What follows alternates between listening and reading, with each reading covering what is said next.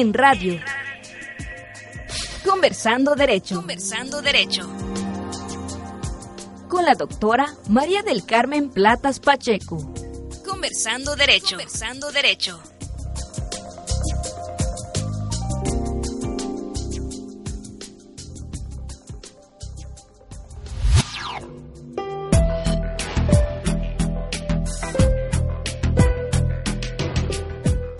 Hola, ¿qué tal? Les saluda una vez más la doctora María del Carmen Platas en este programa que lleva el título de Conversando Derecho. En esta ocasión me gustaría tratar con ustedes el tema de la democracia y la ciudadanía como un binomio necesario.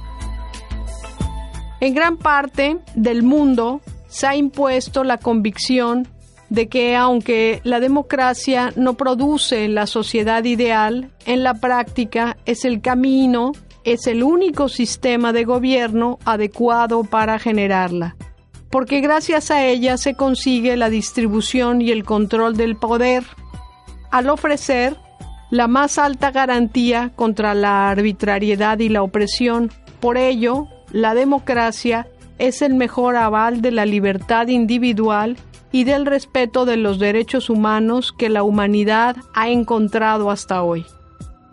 Cuando hablamos de democracia, pensamos ante todo en el bien que supone la participación de todos en el poder como expresión de la libertad. En las sociedades modernas, nadie tiene por qué ser sujeto del dominio de otro. Cada ciudadano debe aportar su voluntad a la acción política como manifestación real de democracia y en esto consiste el voto, de manera que solo como cogestores de lo social podemos ser ciudadanos realmente libres. Así, el verdadero bien que persigue con la participación en el poder es la libertad de todos y consecuentemente la igualdad. Pero como el poder no puede ser ejercido diariamente por todos los ciudadanos de forma directa, es preciso delegarlo temporalmente. No obstante, dicha delegación se hace durante un plazo determinado y matizado por los términos de un mandato hasta las siguientes elecciones. Asimismo, para que se ejerza la voluntad colectiva de los ciudadanos, se requieren controles de gestión y de rendición de cuentas, y de esta forma el gobernante electo democráticamente no se independiza o se separa de la voluntad de sus electores, convirtiéndose en un tirano, sino que se encuentra siempre sujeto, sometido a ellos, precisamente por los términos de un mandato. Es decir, la democracia encuentra en los representantes una forma concreta del ejercicio del poder que siempre es una acción compartida. El concepto de democracia es un término utilizado por primera vez, nos dice la historia política, en la obra de Herodoto. Este concepto procede del griego demos, que significa pueblo, población, plebe o país, y kratos, que significa poder, imperio, soberanía, superioridad. Así, la democracia es un concepto compuesto de dos vocablos griegos que significan el poder del pueblo y como ya lo estamos eh, comentando, ese poder del pueblo siempre es ejercido a través de la representación que se materializa en la persona de los gobernantes. así entendida, la democracia es el sistema político por el cual el pueblo, es decir, los habitantes de un Estado, ejercen y concretan su soberanía mediante cualquiera de las formas de gobierno. En el mundo occidental se entiende como régimen político que institucionaliza la participación del pueblo en la organización y el ejercicio del poder político a través de la intercomunicación o el diálogo permanente entre gobernantes y gobernados.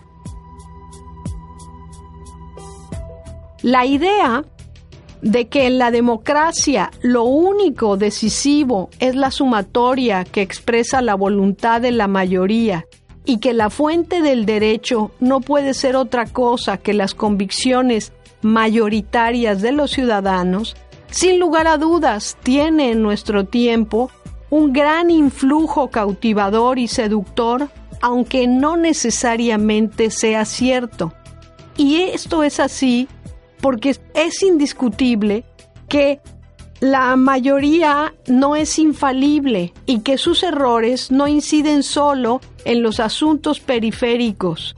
En ocasiones, los errores de las mayorías ponen en peligro bienes fundamentales al dejar sin atender garantías humanas y derechos humanos. Es decir, ni la esencia de los derechos humanos ni la libertad son evidentes y respetables siempre por las mayorías y la democracia por sí misma no garantiza que esos bienes sean salvaguardados siempre. Es decir, aun cuando hoy se entienda que la democracia es el ideal al que aspira la humanidad civilizada, desde luego la democracia no está exenta de riesgos. Así, la historia de nuestro siglo ha demostrado dramáticamente que la mayoría es manipulable, fácil de seducir y que la libertad puede ser destruida en nombre precisamente de la democracia. Autores de gran influencia de todos los tiempos podríamos citar, pero concretémonos en Hans Kelsen, quien demostró que el relativismo de la democracia encierra su propia destrucción, precisamente porque la toma de decisiones de la mayoría no necesariamente conduce a gobiernos equilibrados y justos. Resulta pues inevitable que las democracias deban de considerarse con el riesgo que trae aparejada toda, toda decisión colectiva humana. Al respecto, es importante señalar quizá una de las obras obligadas para entender este tema, que es precisamente La República de Platón. Como ustedes saben, Platón allá en el siglo IV antes de Cristo escribe una colección muy larga de diálogos y uno de esos diálogos lleva el nombre de la República. En la República, Platón apuntaba que el ciudadano, es decir, aquel sujeto capaz de voto tenía en general una sincera vocación por la cosa pública, por los asuntos públicos.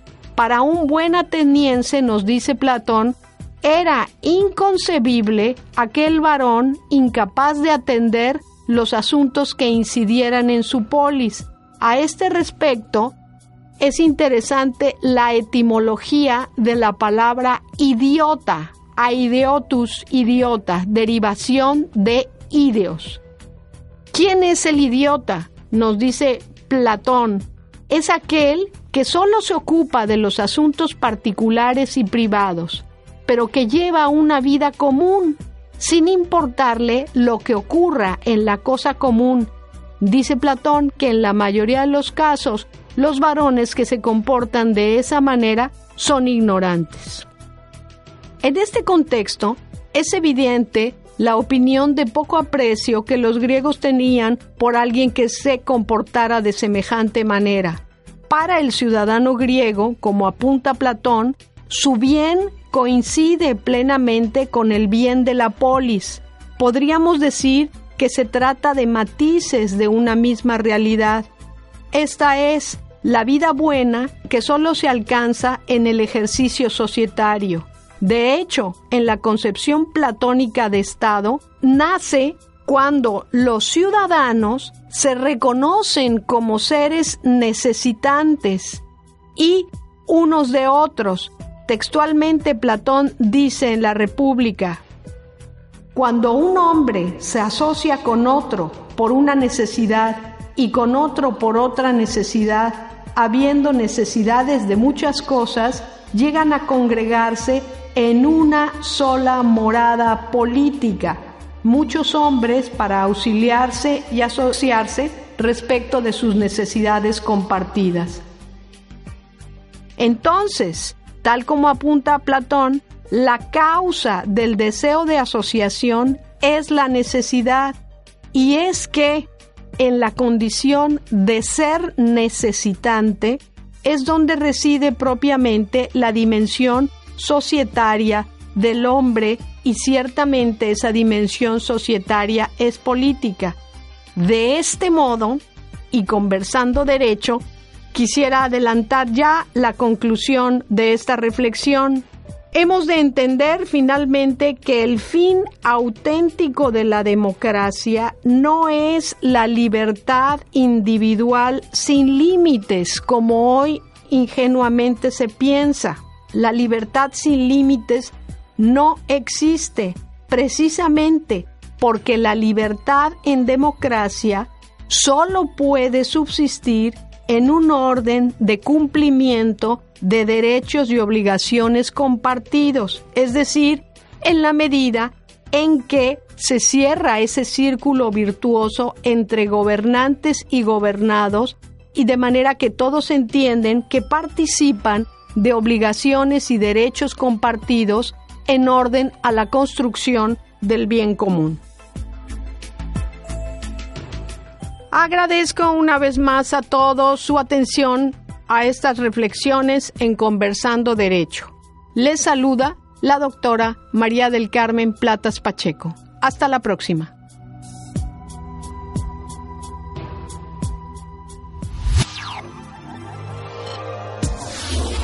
En radio. Conversando Derecho. Conversando Derecho. Con la doctora María del Carmen Platas Pacheco. Conversando Derecho. Conversando Derecho.